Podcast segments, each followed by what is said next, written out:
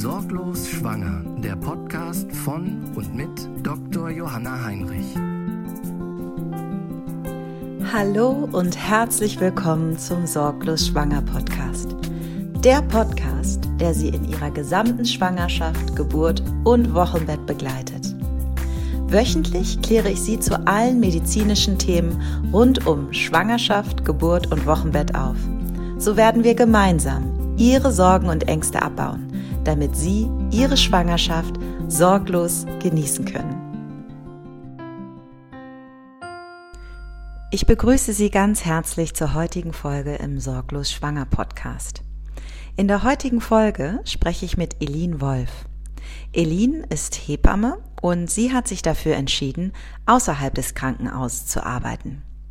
Sie bietet Schwangeren übliche Vor- und Nachsorgen an, aber, und das finde ich besonders spannend, Elin hat sich zum Schwerpunkt gemacht, Frauen in der Latenzphase zu betreuen. Was die Latenzphase überhaupt ist, warum es von Vorteil sein kann, genau darüber aufgeklärt zu sein und was Sie aktiv in Ihrer Latenzphase tun können, um so Ihre Geburt positiv zu beeinflussen, erfahren Sie heute in diesem Interview. Vorab möchte ich mich bei Ihnen für die schlechte Tonqualität entschuldigen. Da ich den Inhalt allerdings für so wertvoll erachte, hoffe ich sehr auf Ihr Verständnis, dass Sie darüber hinweghören können, mit dem Versprechen auf Besserung.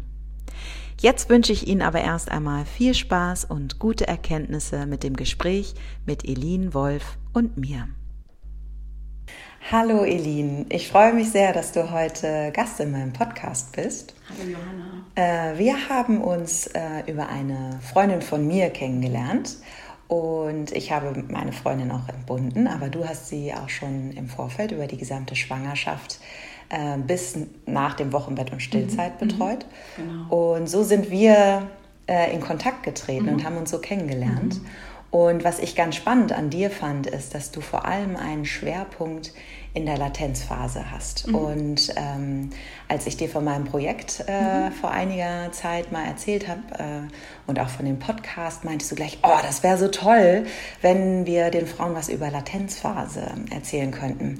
Sodass heute unser Thema Latenzphase ist. Mhm. Ähm, da gehen wir gleich nochmal genauer drauf ein. Aber vielleicht magst du mir erstmal, oder nicht nur mir, sondern auch den Zuhörern, erzählen, ähm, wer bist du eigentlich und äh, was machst du so und dass du dich vielleicht einmal kurz vorstellst. Total gern. Vielen Dank für die Einleitung.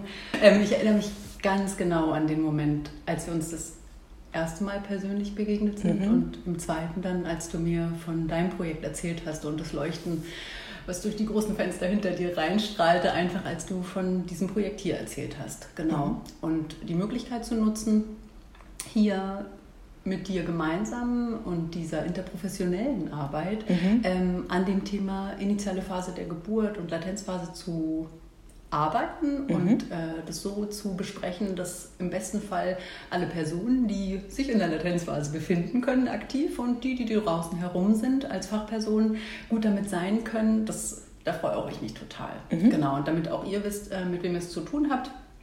Ich bin Edin Wolf, bin 38, bin ähm, Hebamme seit 2017 und habe ähm, den Fokus meiner Arbeit ähm, darauf gelegt, in einem sehr engen Beziehungsmodell zu Klientinnen zu arbeiten, sodass die ähm, psychosoziale Beziehung ähm, auch ein Hauptkriterium, Hauptkriterium der Hebammenarbeit ist an der Stelle.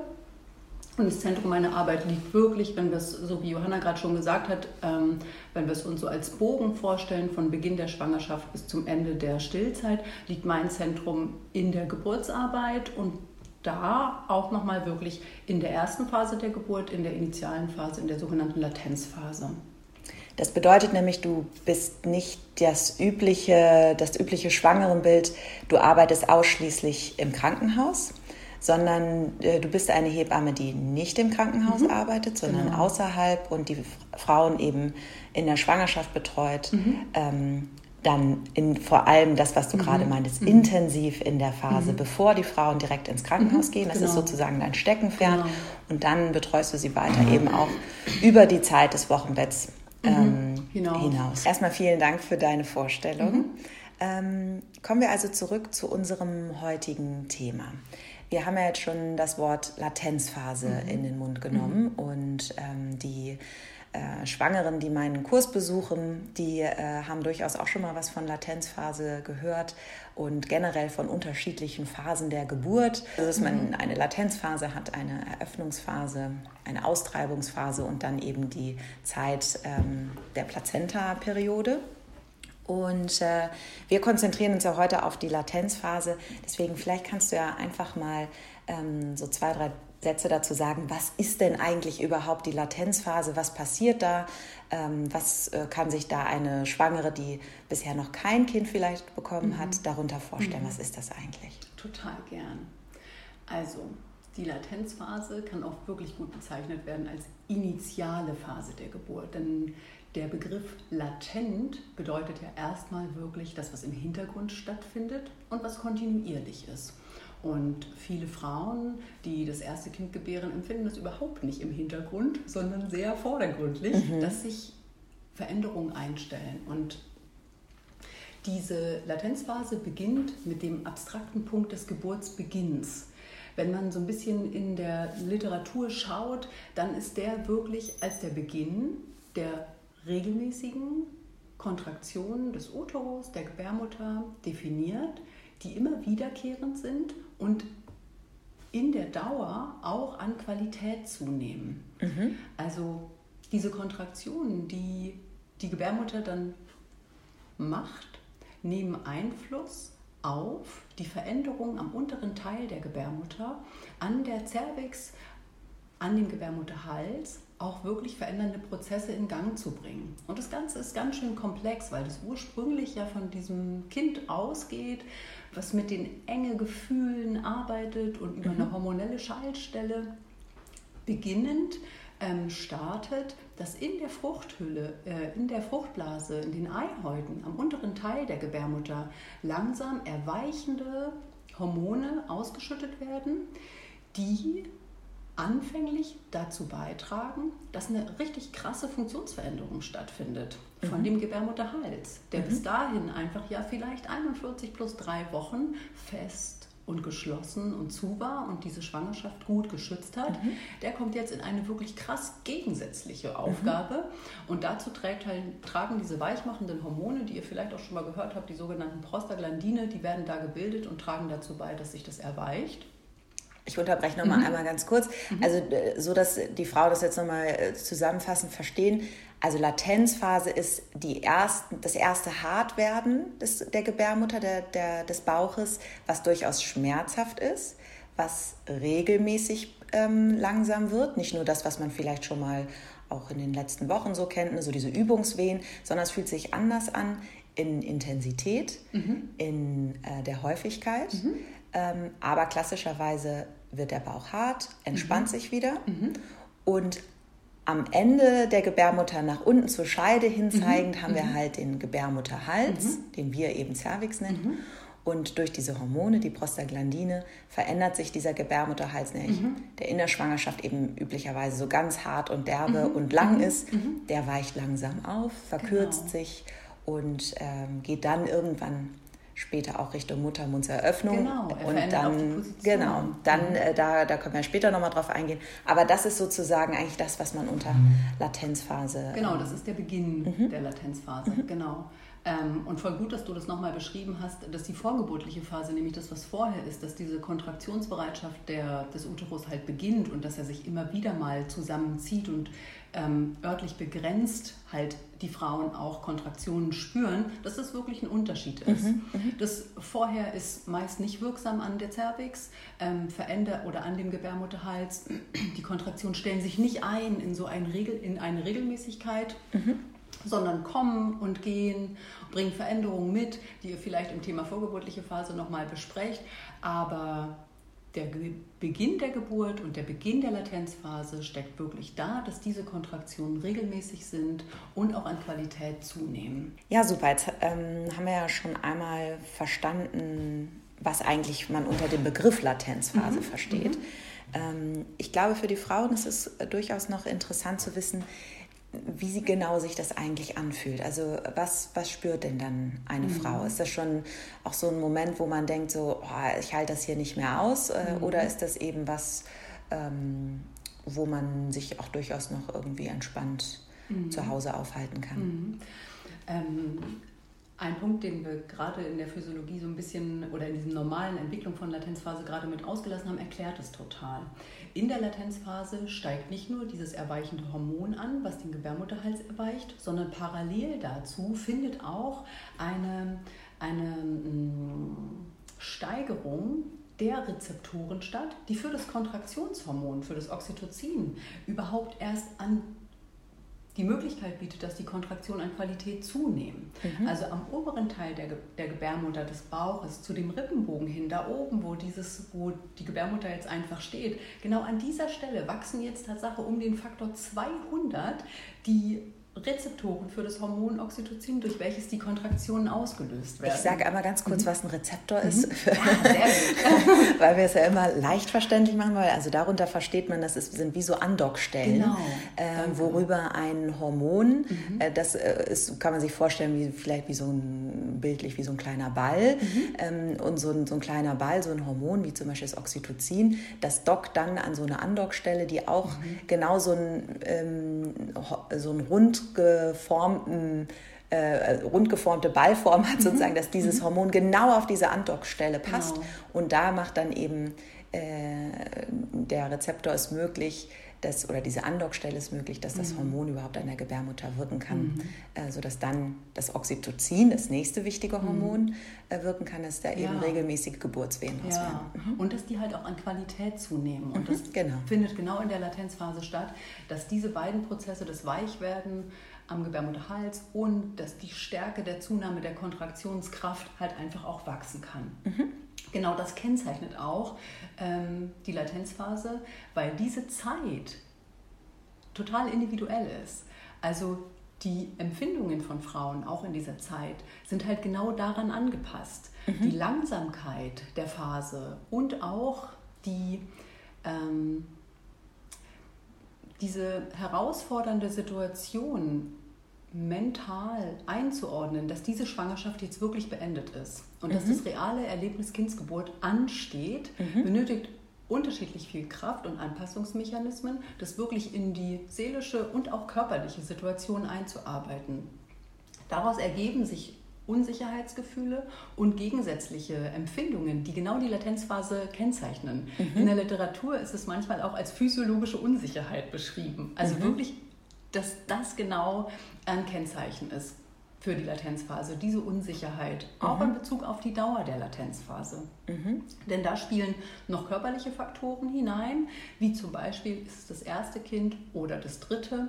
Da spielt hinein, ist die Fruchtblase noch intakt oder bereits eröffnet. Das spielt auch hinein, was drückt auf den unteren Teil der Gebärmutter? Ist es der Po von dem Baby oder doch auch das Köpfchen oder vielmehr das Köpfchen? Und wie die Ausgangssituation der Cervix, genau. Wie ist mhm. der Befund zu Beginn äh, der Geburt oder wie ist die Situation der Cervix zu Beginn der Geburt? Mhm. Also damit hast du jetzt, bist du eigentlich darauf eingegangen, wie lange äh, mhm. so eine Latenzphase mhm. sein kann. Mhm. Ne? Also das ist zum Beispiel bei einer Erstgebärenden, also eine mhm. Frau, die ihr erstes Baby mhm. bekommt, sehr normal ist, dass so eine Latenzphase viel, viel länger ist, ja. als bei einer Frau, die ihr drittes Kind mhm, bekommt. Genau. Ähm, wir erfahren ja durchaus von Frauen, äh, die ihr drittes oder viertes Kind mhm. bekommen, dass sie irgendwie vielleicht zu Hause einen Blasensprung hatten mhm. und dann auf einmal ging das aber rasant mhm. mit den Wehen mhm. los und mhm. dann kommen sie im Krankenhaus an, haben irgendwie schon acht Zentimeter und irgendwie äh, Stunde später ist das Baby spätestens da. So, ne? Das ist ja gar nicht so selten bei den Mehrgebärenden. Äh, wohingegen, und äh, das möchte ich auch nochmal betonen, dass das ganz normal ist für ja. ein erstes Kind, dass das eben der Körper ein bisschen braucht, ja. ähm, bis halt überhaupt äh, die Geburt dann tatsächlich mhm. losgeht. Mhm. Ne? In diesem Wording ähm, wird halt ganz klar dass die Geburt losgeht, wenn die ersten Kontraktionen beginnen und wenn die Frau diese auch wahrnimmt. Mhm. Und dass der selbst definierte Geburtsbeginn für die Frau auch total wichtig ist, dass wir das anerkennen als begleitende Menschen. Mhm. Und diese Zeit, Tatsache, die du gerade angesprochen hast, ist wirklich so, dass die in Untersuchungen mit bei Frauen, die das erste Kind gebären, ähm, kalkuliert werden konnte mit einer durchschnittlichen Länge von 20 Stunden der Latenzphase mhm. und bei Mehrgebärenden mit einer Länge mit bis zu 14 Stunden. Mhm.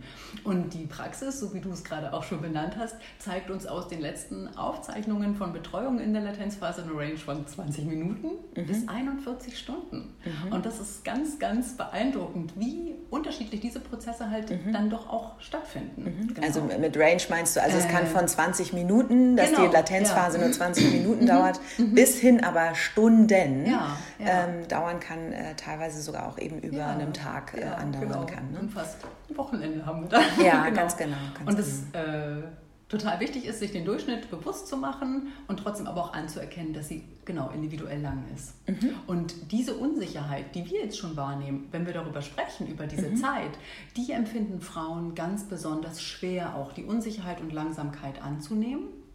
Und besonders Erstgebärende sind überrascht auch von den von der Intensität der Empfindung der Kontraktion in der Latenzphase. Ja, da sprichst du ein ganz äh, wesentliches Thema an, denn ähm, nicht selten kommen eben Frauen in die Klinik und mhm. sagen, äh, ich glaube, es geht los, mhm. weil sie nämlich genau das gemerkt haben. Mhm. Ne? Mhm. Die Wehen sind ähm, jetzt alle fünf Minuten, äh, die sind so, dass man die Wehen veratmen muss. Mhm. Also wenn eine Wehe da ist, kann die Frau sich nicht noch entspannt mit ihrem Partner mhm. unterhalten, sondern muss sich wirklich auf die Wehe konzentrieren, verschnauft die.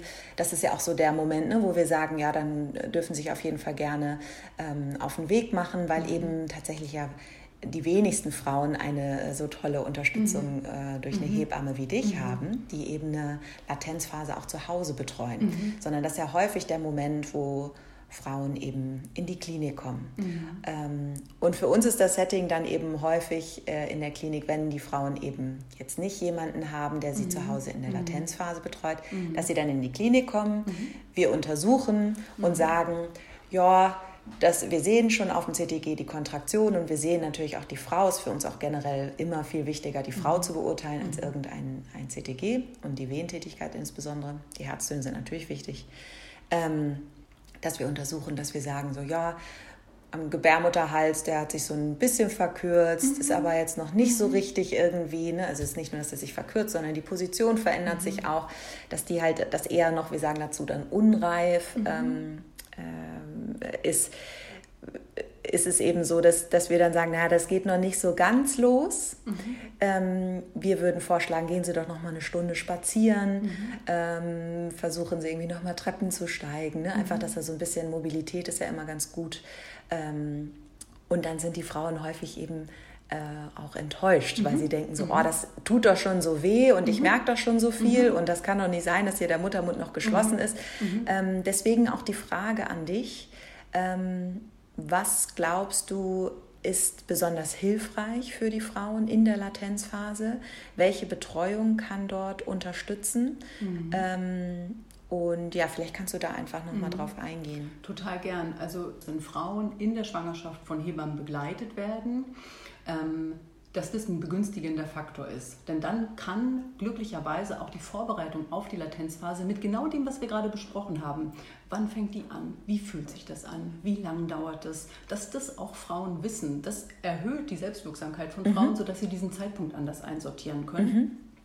Ähm, und einfach, du meinst einfach nur aufgrund des Wissens, dass sie, ja. jetzt geht diese Latenzphase los genau. und das bedeutet, das kann auch durchaus noch dauern. Genau. Also ist was anderes, wenn ich das erwarte, mhm. als wenn ich denke, oh, das geht jetzt los, ich komme ins Krankenhaus und dann bin ich schon direkt unter der Geburt und mein Baby ist in einer Stunde da. Genau. So, ne? Und wenn mhm. sie über diese Dauer informiert sind und auch über diesen Anstieg der Kontraktionsfrequenz, Intensität und Dauer am Ende der Latenzphase, mhm. wenn du das... Äh, genau dieser Anstieg, der einfach am Ende der Latenzphase ansteht, der Anstieg von, wie gerade schon gesagt, der Intensität der Wehen, der Länge der einzelnen Wehe und auch die Frequenz, also wie häufig kommt die Kontraktion nacheinander. Wenn das Wissen vermittelt ist, dann können Personen das viel besser einschätzen. Mhm.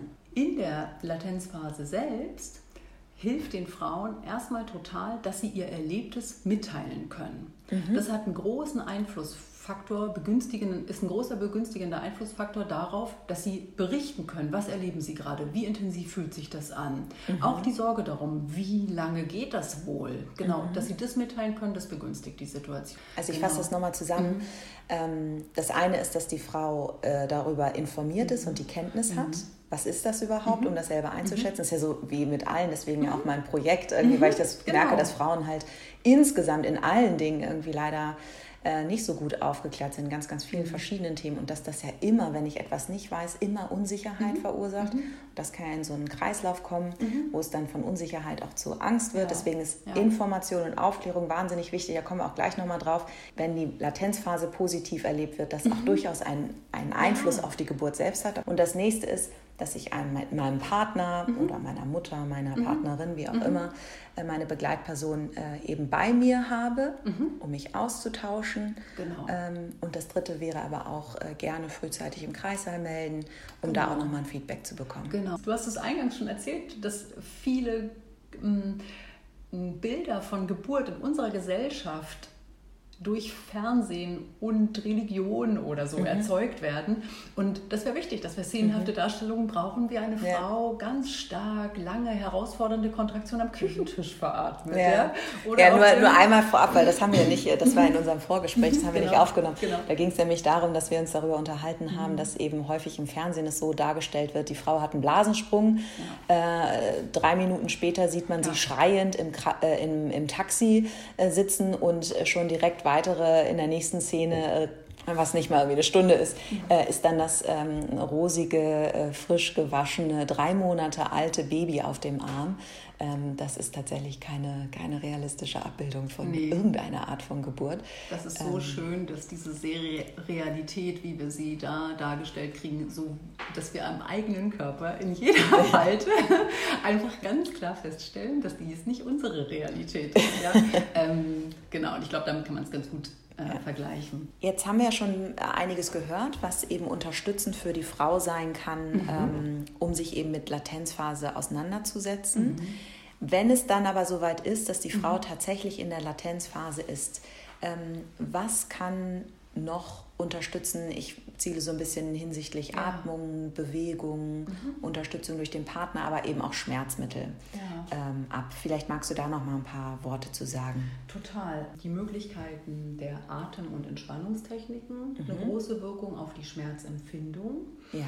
Denn solange unser Entspannungszentrum dafür sorgt, dass alle Muskulatur auch mit entspannt ist, wird der Schmerz oder die Empfindung der Kontraktion halt einfach als milder empfunden. Und Frauen haben was an der Hand. Mhm. Wenn die nächste Kontraktion kommt und sie hat für sich eine Atemtechnik gefunden, mit der sie gut diese Kontraktion durcharbeiten kann, hat es nachweislich eine Wirkung auf ihr Schmerzempfinden. Mhm. Um einfach nochmal darauf mhm. einzugehen, ist tatsächlich ja, wenn man eben merkt, ähm, oh, jetzt baut sich da die nächste mhm. Kontraktion auf, mhm. was eher ungünstig ist, ist aber häufig natürlicherweise passiert, dass die Frauen die Luft anhalten. Mhm. Das ist was, was ganz häufig reflektorisch passiert. Das möglichst nicht, mhm. sondern dass man dann tatsächlich, wenn man merkt, die Wehe baut sich auf, dass man eben bewusst durch die Nase ein mhm. und ja, langsam, ganz lange mhm. äh, durch den Mund ausatmet. Das ist eben was, das kann man auch im Vorfeld schon so ein bisschen üben. Tatsächlich ähm, voll der gute Punkt, Johanna. Tatsächlich sind Atem- und Entspannungstechniken besonders wirksam, wenn sie in der Schwangerschaft bereits erprobt sind. Mhm. Also, dass wenn die erste Kontraktion kommt, die herausfordernd ist, dass die Gebärende dann Tatsache was an der Hand hat, womit sie dem mhm. begegnen kann. Genau. Und das kann eben auch schon so was Banales sein, wie dass man ja. übt, durch die Nase ein ja. und lange durch den Mund genau. auszuatmen. Genau. Manchen Frauen hilft es auch, wenn sie dann so ein äh, so eine Routine kommt, vielleicht auch noch mit einem Ton, mhm. ähm, einfach um da so einen mhm. Automatismus rauszumachen, mhm. also durch die Nase ein und dann, dann lange mhm. durch den Mund äh, einen Ton ausatmen. Genau. Das, und das ist wirklich, das ist ja sehr, sehr banal. Ähm, das kann man aber eben gut üben und wenn man es eingeübt hat, fällt es einem dann mhm. in dem Moment mhm. einfach leichter. Gerade auch durch das Üben ist halt eine tolle Möglichkeit, diese Ausatmung auch wirklich systematisch zu verlängern. Mhm. Und es bietet Frauen auch voll die Möglichkeit, die Kontraktionslänge einzuschätzen. Mhm. Wenn eine Frau beispielsweise da ankommt, dass sie 12, 13 Sekunden lange Ausatmungen hat, dann weiß sie ganz genau, dass sich die Kontraktion verlängert, wenn sie auf einmal fünf anstelle von drei langen Ausatmungen ja. braucht. Und es gibt ja auch so die Möglichkeit, okay, drei geschafft, noch zwei, dann bin ich mhm. durch. Mhm. Und dann kommt erstmal wieder eine Pause. Ja, und es gibt ihr wirklich ein gutes, starkes Kontrollgefühl. Mhm. Und es beruhigt wie gesagt, auch das Entspannungszentrum, es regt unseren äh, Nerv an, der für Entspannung mhm. zuständig ist. Und darum geht es Tatsache, mhm. die Muskulatur zu entspannen und mhm. die Schmerzempfindung auch zu reduzieren. Ähm, Elin, kannst du vielleicht auch noch mal was dazu sagen, inwiefern Wärme helfen mhm. kann in der Latenzphase? Mhm, total gern. Auch die Wärme hat halt hier in dem Fall mh, hm, zur Unterstützung der Kontraktionsempfindung einfach einen positiven Effekt, sodass Frauen sich wirklich mit ganz einfachen Mitteln Wärme in der Gegend, in der sie herausfordernde Empfindungen verspüren, ähm, helfen können. Das können banale Wärmepacks sein, mhm. Wärmflaschen, Kirschkernkissen, die gut im Bereich vom Kreuzbein oder auch direkt vor der Vulva ähm, so entspannen können, dass die herausfordernden Kontraktionen als milder empfunden werden. Mhm. Also ich sage nochmal einmal ganz kurz, Kreuzband so ganz, ganz tief unten im Rücken eben mhm, oder so dann tatsächlich genau. Mhm, oder genau. tatsächlich äh, auch vorne mhm. vor der Scheide. Ja, genau, an der Vulva. Manche Frauen sitzen tatsächlich mhm. manchmal auf einem Ball, auf einer Wärmflasche und mhm. nehmen einfach dieses warme, entspannende Gefühl, was so viele Menschen nachvollziehen können von der Wärmflasche, halt auch in dem Bereich gut wahr. Genau. Ähm, außerdem, wenn es um Wärme geht, kann man halt auch die äh, Entspannungsbäder und oder Duschen gut nutzen. Mhm. Dabei ist es genau der gleiche Effekt. Wir versuchen einfach so viel Entspannung wie möglich in alle Muskelgruppen außer in die Gebärmutter zu kriegen mhm. und um somit die Empfindung zu reduzieren. Mhm. Also Frauen, die die Möglichkeit haben, zu Hause in die Wanne zu steigen, können das super gern als Entspannungsbad nutzen. Mhm. Ein bisschen schauen, dass die Temperatur so bei 37,5 liegt. Das kann man gut mit einem einfachen Fieberthermometer mhm. mal prüfen. Und dass man gut schaut, wenn man wenn die Kontraktionen in der Wanne gut weitergehen, dass man ab und zu mal aufs Klo geht mhm. ähm, und trotzdem auch gut Flüssigkeit zu sich genau. nimmt. Mhm. Insgesamt zur Flüssigkeit ist auch echt zu sagen, wir wissen, dass Frauen gut ihren Flüssigkeitsspiegel gut oder ja, Flüssigkeitshaushalt gut regulieren können, aber manchmal holen die sich nichts. Mhm. Also deswegen wäre es wirklich wichtig, dass begleitende Menschen Flüssigkeit anbieten. Ja. Und genauso auch daran erinnern, dass diese Harnblase geleert werden will, weil die ist von dem ganzen überliegenden Druck von der Gebärmutter manchmal echt ein bisschen irritiert und gibt halt einfach kein Signal kein mehr. Signal. Mhm. Ja, sehr genau. schön. Und äh, bezüglich ähm, Bewegung, kannst du da auch noch mal was mhm, dazu sagen? Es ist eher so äh, viel Laufen oder eher entspannen. Mhm. Ähm, was ist da genau das Richtige? Ich nutze zur Bewegung direkt noch mal den äh, den Gang in die Dusche, denn ja. das warme Wasser kann auch in der Dusche gut genutzt werden. Also Frauen, die keine Wanne haben oder die Kreislaufprobleme in der warmen Wanne haben, können halt wirklich auch eine warme, Wanne, äh, eine warme Dusche zum Schmerz reduzieren benutzen. Mhm. Das hat manchmal sogar noch den positiven Effekt, dass die Kontraktionen intensiver werden, weil das Wasser auf die Mamillen, auf die Brustwarzen genau einprasselt und somit noch mehr Kontraktionshormon ausgeschüttet wird. Mhm. Und dabei bewegt man sich auch mehr. Mhm. Und das Bewegen kann in dem Fall Tatsache äh, auch eine schmerzreduzierende Wirkung haben. Und dabei sind besonders Bewegungen sinnvoll, die von den Frauen selbst gewählt werden. Mhm. Also Positionen, die sich impulshaft ähm, Richtig einstellen. Mhm. Genau. Das sind häufig so Bewegungen, dass in der Kontraktionspause geruht wird. Und wenn die Kontraktion kommt, dann stehen die Frauen ganz impulshaft auf, beugen sich nach vorn über, dass das Gewicht des Oberkörpers abgegeben wird und das Becken ein bisschen freier ist, um gut durch die Kontraktion zu kommen. Mhm.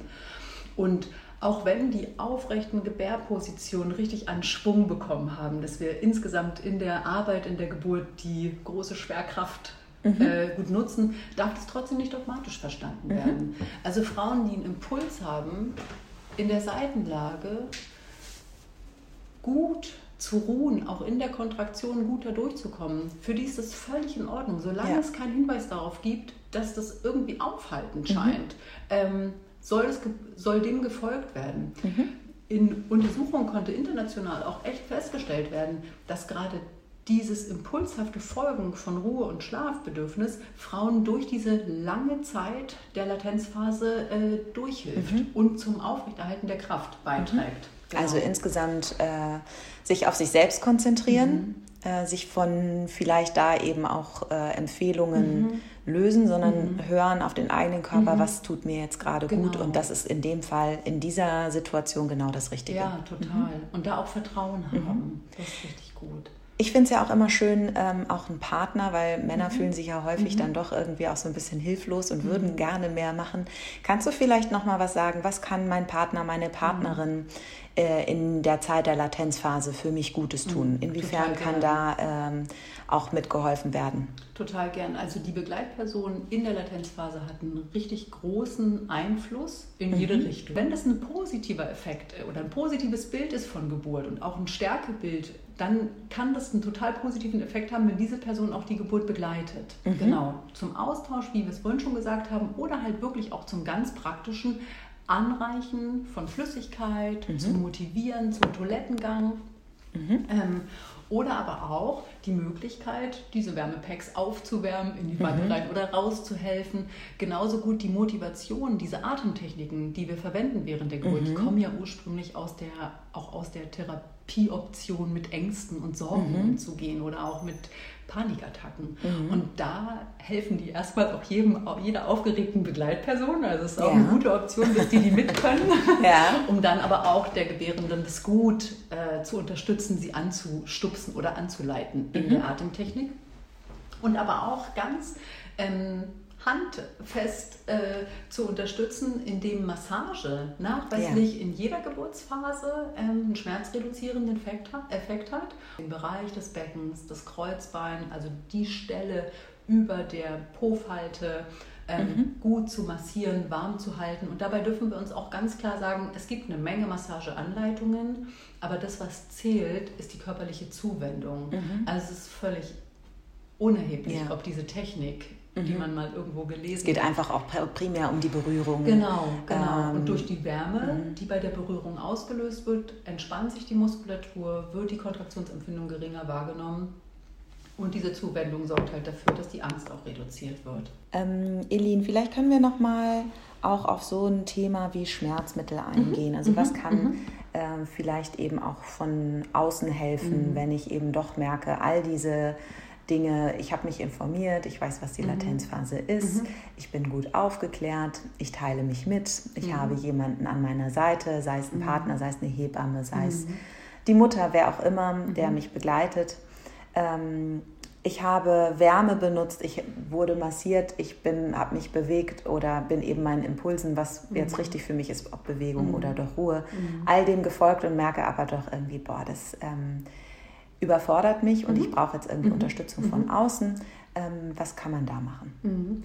Da gilt es wirklich gut abzugrenzen, welche Möglichkeiten der Schmerzerleichterung sind, wenn es um die Schmerzmittel geht, ähm, noch in der Selbstbestimmung und oder im häuslichen Umfeld zu nutzen oder was geht dann halt wirklich auch mhm. nur im klinischen Setting. Ja. Das Paracetamol ist im häuslichen mhm. Umfeld auch zugelassen für die Geburtsarbeit. Mhm. Das ist nichts, was äh, nachweislich einen großen ähm, Effekt auf die Schmerzempfindung hat, sondern vielmehr das selbstbestimmte Wählen von diesem Schmerzmittel kann die Empfindung verändern. Mhm. Das Buscopan Plus ist halt so eine mhm. Kombination von muskelrelaxierenden Medikamenten welche sich auswirken auf die, auf die Schmerzempfindung, aber die Kontraktion nicht beeinträchtigen und in Kombination mhm. mit dem Paracetamol. Mhm. Genau. Wenn Hebammen ausgebildet sind in traditionell chinesischer Medizin, kann auch die Akupunktur im häuslichen Umfeld noch angewendet mhm. werden. Die Möglichkeiten zur Anwendung von Schmerzmitteln, das spielt eine große Rolle. Mhm. Denn international wird auch empfohlen, dass wenn Frauen auch in der frühen Latenzphase,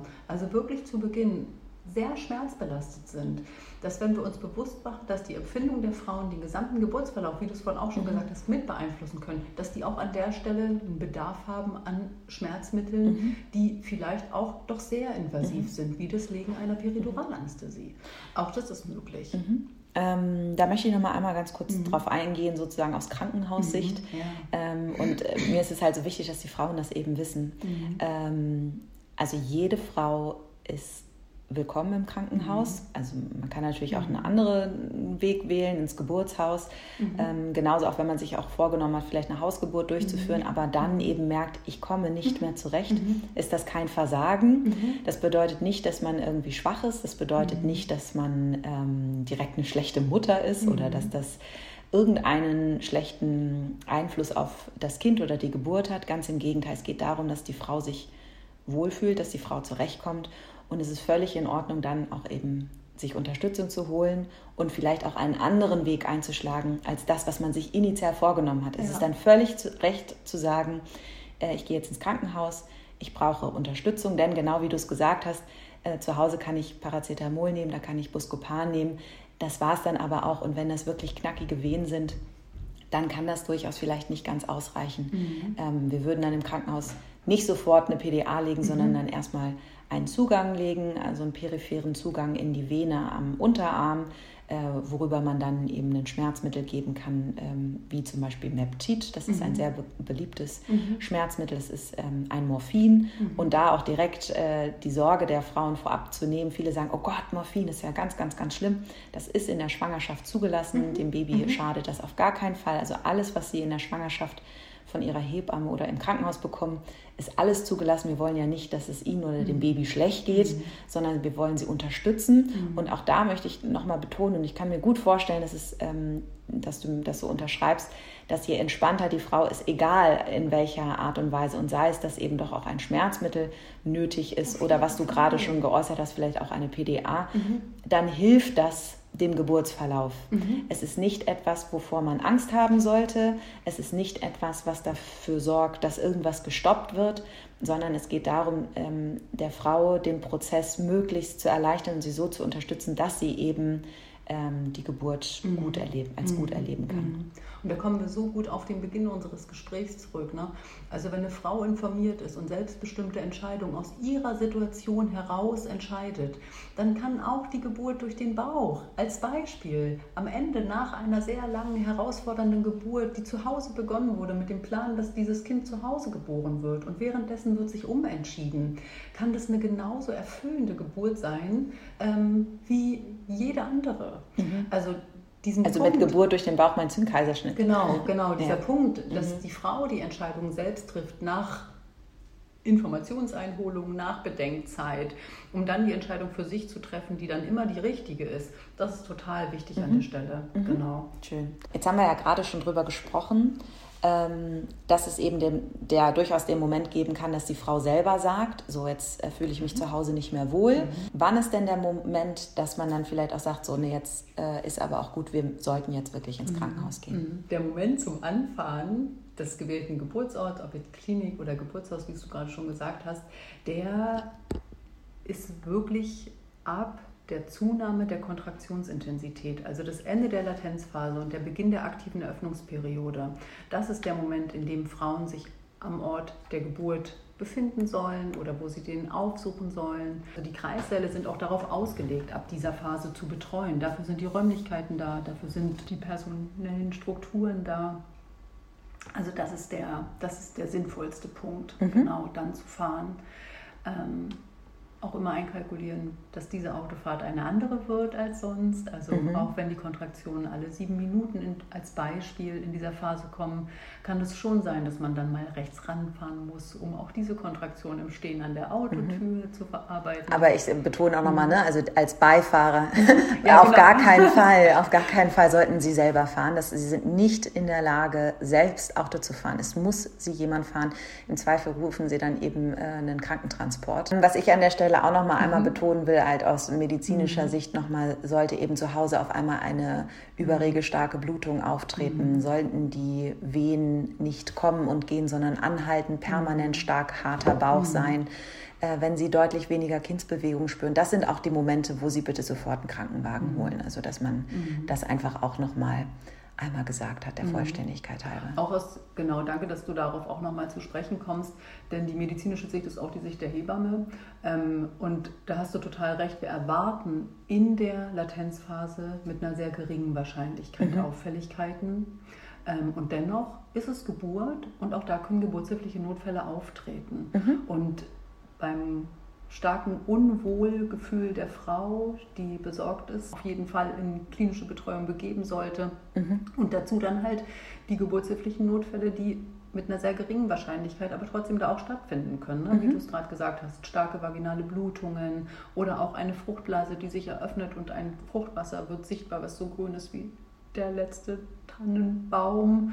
Ja, auch das ist ein Punkt, mit dem man sich wirklich schnell in der Klinik vorstellen sollte, mhm. denn da stimmt was nicht. Worauf ich jetzt noch einmal, bevor wir zum Schlussteil ja, kommen, ja. Ähm, eingehen möchte, mhm. ist, Vielleicht kannst du noch mal aus deiner Erfahrung berichten, mhm. ähm, die ich sicherlich auch so bestätigen kann, ähm, inwiefern ein, eine gut organisierte oder eine gut erlebte Latenzphase mhm. auch einen Einfluss auf die tatsächliche Geburt haben kann. Vielleicht kannst du da noch mal drauf eingehen, weil das einfach auch noch mal unterstreicht, ähm, wie wichtig das ist, dass man sich ja. auch mit dieser Phase beschäftigen sollte. Ja, total. Nachweislich ist es so, dass die Empfindung von Frauen in der Latenzphase, umso besser sie sind, ähm, umso mehr Einfluss haben sie auch auf den positiven Verlauf der Geburt. Mhm. Und ähm, damit sollte unser Interesse einfach daran liegen, an der Basis von Geburt äh, mhm. zu investieren, dass mhm. wir dann damit das Erlebnis insgesamt mhm. positiv beeinflussen können. Also dass all die Dinge, die wir genannt haben, mhm. wie sich zu informieren, damit man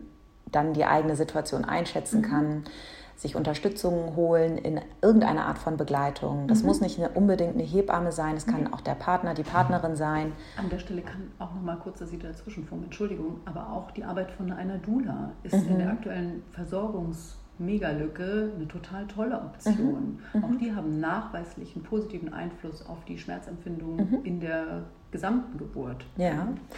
Ähm, einmal ganz kurz, derjenige, der noch nie den Begriff Dula gehört mhm. hat, das ist eine ähm, eine, oder eine Geburtsbegleitung. Genau. Äh, eine Dula ist keine ausgebildete Hebamme, Nein. die gehört nicht zum medizinischen Personal. Mhm, genau. Eine Dula hat aber die Aufgabe, die Frau an sich einfach zu unterstützen auf einer ja, mentalen Ebene, aber nicht auf einer medizinischen mhm. Ebene. Also eine Dula ersetzt keine Hebamme und auch erst recht keinen Arzt, mhm. aber ähm, sie kann eben sehr, sehr unterstützend wirken. Ja, das nur einmal ganz kurz zum Begriff mhm. der, der Dula. Mhm. Ähm, und dass sie einfach nur ein, nochmal zusammengefasst mhm. verstehen, dass alles, was sie, wo sie selbstwirksam mhm. in dieser Latenzphase arbeiten können und sei es auch, dass sie selber merken, ich bin jetzt überfordert, ich brauche mhm. die Unterstützung mhm. mhm. äh, eines Krankenhauses, dass sie all dem, was sie selber in dem Moment spüren, nachgehen, ja. um dann im Verlauf tatsächlich eine leichtere Eröffnungsperiode mhm. und dann schließlich auch Austreibungsperiode mhm. haben. Mhm. Elin, das war ein ganz, ganz tolles Gespräch. Ich glaube, dass für viele, viele Frauen äh, dieses Interview sehr hilfreich ähm, war und ist. Und äh, abschließend möchte ich jetzt noch mal einmal ganz gerne darauf eingehen, ähm, wo Frauen das vielleicht nachlesen könnten, wo man euch findet mhm. ähm, oder eben persönlich dich. Wie kann mhm. man in Kontakt treten, mhm. um vielleicht da irgendwie noch mal ein bisschen mehr über Latenzphase einerseits zu erfahren, zum anderen aber auch eben persönlich zu euch und eurer Praxis. Ja, vielen Dank für die Überleitung. Ähm, tatsächlich ist es so, dass ich dieses Konzept der äh, Einschätzung und oder Betreuung in der Latenzphase ja hier in Hamburg anbiete. Und somit findet man uns ja auf der Homepage die Hebammen, die Hebammen Hamburg und direkt mit dem Kontakt at die-hebammen-hamburg.de. Mhm. Da findet ihr, also da könnt ihr Kontakt herstellen und ähm, das Leistungsangebot anfragen. Das ist der eine Punkt. Und auf der Homepage sind aber auch schon ein paar Informationen bezüglich der Latenzphase mhm. ähm, ja, abgebildet. Mhm. Genau. Schön. Ja, schreibe ich auch nochmal äh, die Homepage und auch die E-Mail-Adresse mhm. in die Total Beschreibung gern. mit rein. Total ähm, gern. Also, Elin, nochmal äh, vielen, vielen Dank für deine Zeit. Vielen Dank, dass du deine Erfahrung mit uns geteilt hast. Ähm, ich glaube, dass das ganz, ganz, ganz, ganz vielen Frauen geholfen hat, ähm, erstmal überhaupt diese Phase kennenzulernen, mhm. zu wissen, ah, was kommt denn da auf mich zu, mhm. Äh, um dann eben ja, selber eine schönere oder selbstwirksamere mhm. Geburt zu erleben. Mhm. Also vielen, vielen Dank. Das hat äh, hier ganz vielen Leuten geholfen. Sehr gern. Ähm, diese Sache mit der Latenzphase ist so logisch für mich, dass mhm. ich sie gar nicht mehr loslassen kann. Einfach die Basisinvestition in alles, was kommt. Das ist der mhm. Grundstein mhm. für ja, den Rest der Geburt. Genau. Sehr schön. Danke. Also vielen lieben Dank und alles Gute. Danke euch auch. Das war das Interview mit Elin Wolf zum Thema Latenzphase. Ich möchte mich erneut für den schlechten Ton entschuldigen und hoffe aber gleichzeitig, dass Sie dennoch viele wichtige Erkenntnisse für sich gewinnen konnten. Dies war ein kleiner Einblick dazu, wie die Geburt überhaupt beginnt. Noch sehr viel mehr hilfreiche Informationen und medizinisch gut fundierte Aufklärung erhalten Sie in meinem Kurs Sorglos Schwanger. Dort gehen wir noch viel intensiver auf alle anderen Phasen der Geburt ein. So werden Sie hervorragend aufgeklärt sein, sodass Sie wissen, was Sie erwartet und dadurch werden Sie in der Lage sein, Ihre Schwangerschaft und Geburt positiv zu beeinflussen. Wir gehen in meinem Kurs im direkten Austausch auf all Ihre Fragen, Sorgen und Ängste ein, sodass Sie eine schöne und vor allem sorgenfreie Schwangerschaft und Geburt erleben können. Sollten Sie eine Frage zu Ihrer Schwangerschaft, Geburt oder dem Wochenbett haben, dann freue ich mich sehr, wenn Sie mir diese an podcast.sorglos-schwanger.com schicken. Ich werde diese dann in einer der nächsten Folgen gerne für Sie beantworten. Damit der Podcast sich weit verbreitet und so möglichst vielen Frauen geholfen werden kann, würde ich mich sehr über eine 5-Sterne-Bewertung freuen. Teilen Sie auch gerne diesen Podcast denn so werden wir durch die Beantwortung all dieser Fragen Ihre Sorgen und Ängste gemeinsam abbauen, damit Sie Ihre Schwangerschaft sorglos genießen können. Weitere Informationen zu mir und meinem Kurs Sorglos Schwanger finden Sie unter www.sorglos-schwanger.com oder auf Instagram unter sorglos-schwanger. Ich freue mich in jedem Fall auf Ihre Nachricht und freue mich, Sie in der nächsten Folge wieder zu hören. Ihre Dr. Johanna Heinrich.